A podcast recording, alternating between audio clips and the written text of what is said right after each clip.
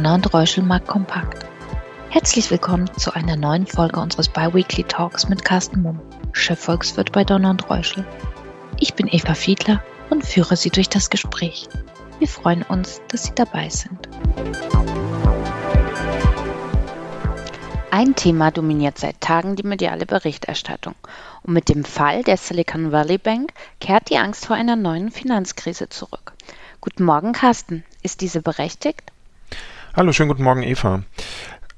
Also die Gefahr oder das Risiko, dass es tatsächlich zu einer größeren, möglicherweise globalen Finanzkrise kommt, ist mit Sicherheit gestiegen durch die Entwicklungen der letzten Tage rund um die Silicon Valley Bank. Insgesamt würde ich aber sagen, die Wahrscheinlichkeit dafür ist doch ähm, insgesamt nach wie vor ähm, relativ gering. Was man eben bedenken muss, ist, dass die Silicon Valley Bank doch ein sehr, sehr spezielles Geschäftsmodell hat. Ähm, sie hat ja insbesondere Start-up-Unternehmen äh, finanziert und dadurch jahrelang sehr, sehr gute Geschäfte gemacht, ist auf der Passivseite ähm, sehr, sehr stark durch Einlagen refinanziert worden aber eben insbesondere durch Einlagen sehr, sehr großer Anleger. Und was jetzt einfach passiert ist, ist, dass ähm, eben viele dieser großen Anleger angefangen haben, ihre Einlagen abzuziehen bei der Bank. Und das hatte zur Folge, dass die Bank dann irgendwann, ähm, um genügend Liquidität zu haben, um eben diese Auszahlung auch vornehmen zu können, auf der Aktivseite äh, gewisse Positionen verkaufen musste und das waren vor allen Dingen Positionen, die sie in US-Staatsanleihen hatten, die durch den Renditeanstieg der letzten Monate deutliche Kursverluste zu verzeichnen hatten. Und damit musste die Bank eben Verluste realisieren und das hat dann die Tragfähigkeit des Geschäftsmodells irgendwann überstiegen und damit musste dann der Schutzschirm sozusagen über diese Bank ausgebreitet werden. Das ist ähm, insgesamt ein Geschäftsmodell, was relativ einzigartig ist, also was nicht äh, viele, wahrscheinlich gar keine anderen Banken verfolgen. Die eigentliche Gefahr äh, steckt also weniger darin, dass es ähnliche Fälle gibt, ähm, sondern vielmehr darin, dass es einen allgemeinen Ansteckungseffekt und eine Vertrauenskrise in den Bankensektor geben könnte. Und deswegen war es insbesondere ganz, ganz wichtig, dass tatsächlich am Wochenende in den USA alle entscheidenden Akteure gemeinsam eingegriffen haben. Das war also die Regierung, die ähnlich wie Angela Merkel und Per Steinbrück das 2008 in Deutschland gemacht haben, äh, sich hingestellt haben in Form von Präsident Joe Biden und gesagt haben, die Einlagen bei den betroffenen Banken sind insgesamt alle sicher, also die Anleger bekommen ihr Geld zurück. Die Notenbank hat dafür gesorgt, dass die Banken ähm, im Grunde genommen fast unbegrenzt Liquidität zur Verfügung bestellen äh, bekommen, also die anderen Banken, wenn sie die brauchen.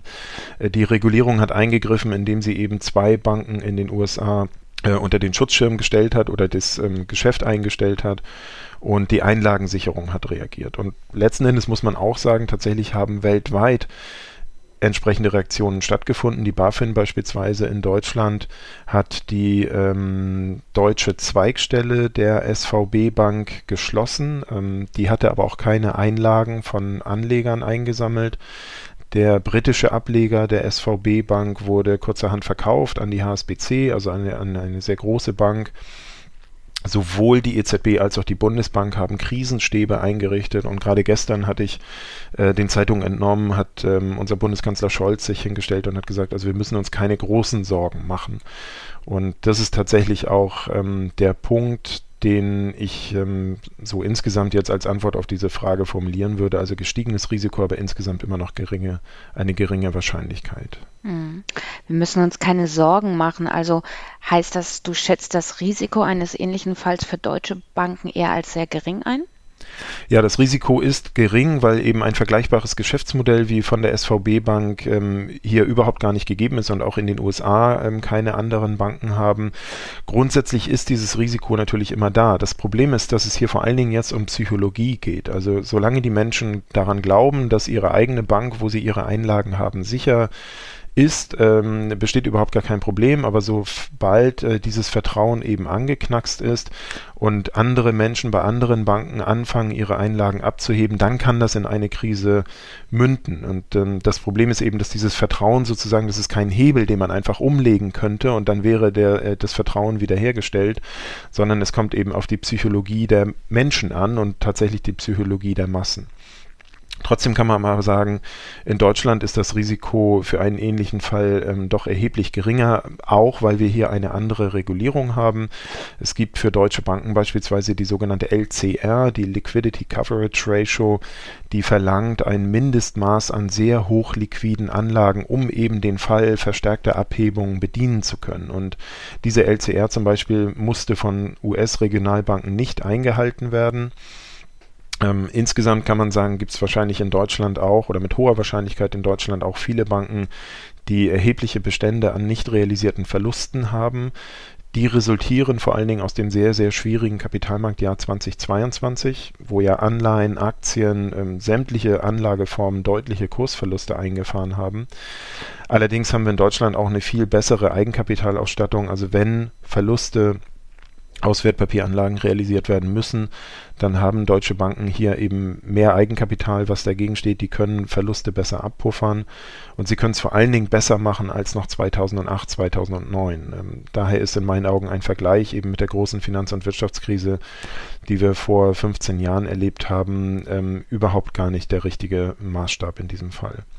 Und noch ein weiterer Aspekt, ich hatte das eben schon ganz kurz angedeutet, die SVB Bank hatte vor allen Dingen ja große institutionelle Anleger, die Geld bei ihr geparkt haben, und zwar große Summen. Wenn äh, diese anfangen, eben Gelder abzuheben, dann sind das schnell mal einige hundert Milliarden Dollar, die abgehoben werden. Genau das ist passiert. Deutsche Banken sind in der Regel sehr viel granularer refinanziert. Also das heißt, ähm, hier gibt es sehr, sehr viele Privatanleger, die ähm, eben mit kleinen Summen den Banken ihr Geld zur Verfügung stellen oder ihr Geld bei, bei den Banken parken. Und damit ist die Gefahr einer ähm, ja, Massenabhebung sozusagen, wie sie jetzt in den USA stattgefunden hat, bei der SVB doch deutlich geringer. Hm. Apropos Hebel umdrehen, kann man dem gegenwärtigen Vertrauensverlust gegenüber Banken überhaupt noch entgegenwirken? Und wenn ja, wie? Ja, das kann man. Äh, letzten Endes ist äh, genau das passiert am Wochenende eben dadurch, dass alle entscheidenden Akteure ähm, in das gleiche Horn geblasen haben, also sich hingestellt haben und gesagt haben, ähm, es besteht keine Gefahr einer ähm, weiter umfassenden Finanzkrise oder wir tun alles, um das zu verhindern. Äh, das ist natürlich auch, das kann mal ins Gegenteil umschlagen, muss man ganz klar sagen. Ich hatte jetzt äh, in den letzten Tagen durchaus auch Nachrichten gelesen, dass einige Menschen auch verunsichert dadurch waren, dass also die Finanzministerin Yellen, äh, der Präsident Biden, der Notenbankchef Powell und die Einlagensicherung in den USA ähm, alle unisono sich am Wochenende hingestellt haben und äh, Stellung bezogen haben zur Situation. Das kann natürlich auch mal den Gedanken auslösen, dass viele sagen, also wenn die das schon tun, dann muss die Lage wirklich schwierig sein. Aber letzten Endes war genau das die richtige Reaktion, um eben dieses Vertrauen wiederherzustellen. Das hat 2008, 2009 in Deutschland, wie gesagt, ja auch funktioniert. Wichtig ist, dass die Menschen äh, davon ausgehen, dass ihre Einlagen bei den Banken sicher sind und eben nicht anfangen, diese abzuheben. Was mit Sicherheit auch eine Folge sein wird, ist, dass die US-Regulierung, die durchaus ein bisschen anders sich darstellt ähm, als in Deutschland und der Eurozone, wie eben schon gesagt, ähm, die Regulierung wurde insbesondere unter der Präsidentschaft von Donald Trump ja auch sehr viel laxer gehandhabt. Also Trump hat dereguliert, also die Anforderungen, die Banken zu erfüllen haben, äh, runtergefahren. Das wird, und das hat Joe Biden ja auch schon angekündigt, sicherlich jetzt wieder verschärft. Also die US-Regulierung wird sich versch verschärfen. Und ansonsten ist ganz wichtig, dass man einfach die Transparenz hochhält. Und um einen anderen Aspekt nochmal mit reinzunehmen, Moody's beispielsweise, eine der größten, äh, weltweit größten Ratingagenturen, hat äh, kurzerhand als Reaktion auf die Situation erklärt, dass ähm, europäische Banken zum Beispiel etwa ein Drittel der von ihr gehaltenen Wertpapieranlagen oder Anleihen, dass diese eine Laufzeit von weniger als zwei Jahren haben. Und damit ist ähm, relativ klar, dass also europäische Banken nicht so schnell in eine ähnliche Situation geraten können wie die SVB Bank, weil sie eben auf der Anlageseite ganz einfach eine, Anla eine andere Struktur haben. Und diese Transparenz, die hilft natürlich auch ganz entscheidend dabei, einfach dieses Vertrauen wiederherzustellen oder zu behalten. Die Akteure handeln und aktives Handeln ist ja auch gefragt, um eine in Anführungsstrichen Ansteckung zu verhindern. Sollte noch jemand reagieren, beziehungsweise wer muss noch was tun, um Schlimmeres zu vermeiden? Ja, also ich glaube tatsächlich erstmal jetzt in der Akutsituation als Sofortreaktion haben alle richtig gehandelt. Es ist ganz klar deutlich geworden, alle ziehen an einem Strang, also sowohl in den USA, wo wir jetzt das Akutproblem haben, als aber auch weltweit. Das ist erstmal zunächst ganz wichtig. Wichtig ist jetzt im weiteren Verlauf in meinen Augen, dass man nicht zu schnell wieder auf den Normalmodus zurückschaltet, nur weil an den Kapitalmärkten jetzt seit zwei Tagen offensichtlich wieder etwas Ruhe eingekehrt ist. Man muss weiterhin die Entwicklung genau beobachten. Ich halte es nicht für ausgeschlossen, dass äh, die beiden Banken, die jetzt in die Pleite gerutscht sind, am Wochenende die letzten waren. Also gerade im Bereich der US-Regionalbanken ist es äh, doch wahrscheinlich, dass die eine oder andere Bank ähm, dann doch nochmal in vergleichbare Schwierigkeiten kommt und die eben von der Regulierung geschützt werden müssen. Also man muss die Entwicklung weiterhin ganz genau im Blick behalten. Und vor allen Dingen liegt es jetzt, äh, wenn wir nach vorne blicken, an den Notenbanken. Denn ähm, letzten Endes ist der Auslöser dieser ähm, verschärften Situation, wie wir sie in den letzten Tagen erlebt haben, die historisch beispiellose Zinswende der Notenbanken, die im letzten Jahr begonnen haben, ja die Leitzinsen innerhalb kürzester Zeit wirklich drastisch nach oben zu schrauben, vor dem Hintergrund der Inflation. Also das war absolut nachvollziehbar und auch notwendig. Nur es zeigt sich eben jetzt, dass ähm, diese Art und Weise, die Inflation zu bekämpfen, gewisse Nebenwirkungen hat und auch Kettenreaktionen auslösen kann. Und das ist das, was wir erlebt haben. Also zunächst einmal Kursverluste, aufgrund der gestiegenen Zinsen Kursverluste bei Wertpapieren in allen Anlageklassen. Ähm, so langsam kommen diese Kursverluste auch im Immobiliensektor an. In den USA sind die schon relativ schnell angekommen. Hier dauert das ein bisschen länger. Und der nächste Schritt ist, dass ähm, eben sowohl die Finanzindustrie, aber nicht nur die Banken, sondern auch Industrieunternehmen beispielsweise oder jegliche Unternehmen, je länger die Zinsen hoch bleiben, natürlich in ähm, Refinanzierungsschwierigkeiten kommen können oder sich zumindest die Refinanzierungen verteuern. Und das ist ein Aspekt, den einfach die Notenbanken mit im Blick behalten müssen. Sie können nicht einfach ähm, die Zinsen weiter hochschleusen, ähm, ohne auf andere Dinge zu achten, solange bis die Inflation wieder bei 2% ist, sondern ähm, sie muss eben auch diese Nebenwirkungen im Blick behalten. Und das macht den Job der Notenbanken durchaus etwas schwierig. Mhm. Top-Thema der Woche. Weitere Zinserhöhungen könnten ja für noch mehr Turbulenzen an den Märkten sorgen. Was meinst du abschließend? Wie reagiert die Fed? Zinspause?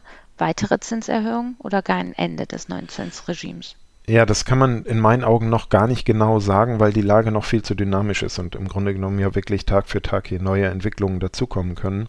Ähm, wenn ich jetzt davon ausgehe, dass also die größten Turbulenzen durch sind und äh, dass wir nicht nochmal ähm, ähnliche Unsicherheiten sehen wie in den letzten Tagen, dann denke ich, wird die Fed in der nächsten Woche auch eine Leitzinserhöhung umsetzen. Ähm, ich halte es für wahrscheinlich, dass wir 0,25 Prozentpunkte Leitzinsanstieg sehen. Bis vor dieser Bankenkrise war die Erwartung durchaus eher bei 0,5 Prozentpunkten. Das halte ich nicht mehr für wahrscheinlich. Aber ich denke, äh, dass die Fed ähm, klar weiterhin darauf hinweisen wird, dass die Inflationsgefahren gegeben sind.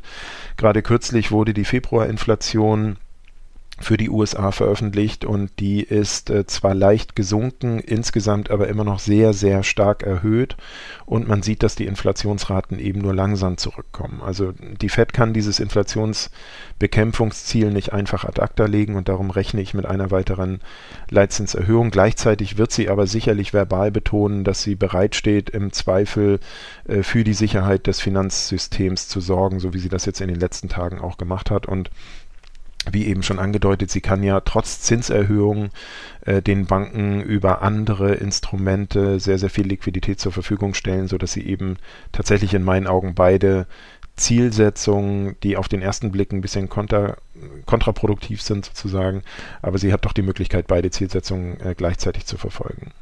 Wunderbar. Danke dir, Carsten, für den wie gewohnt spannenden Einblick und wir hören uns dann am 29. März. Sehr gern, ich freue mich drauf. Danke für Ihr Interesse. Seien Sie in zwei Wochen gerne wieder dabei. Ihr Donald Reuschel, Markt Kompakt Team.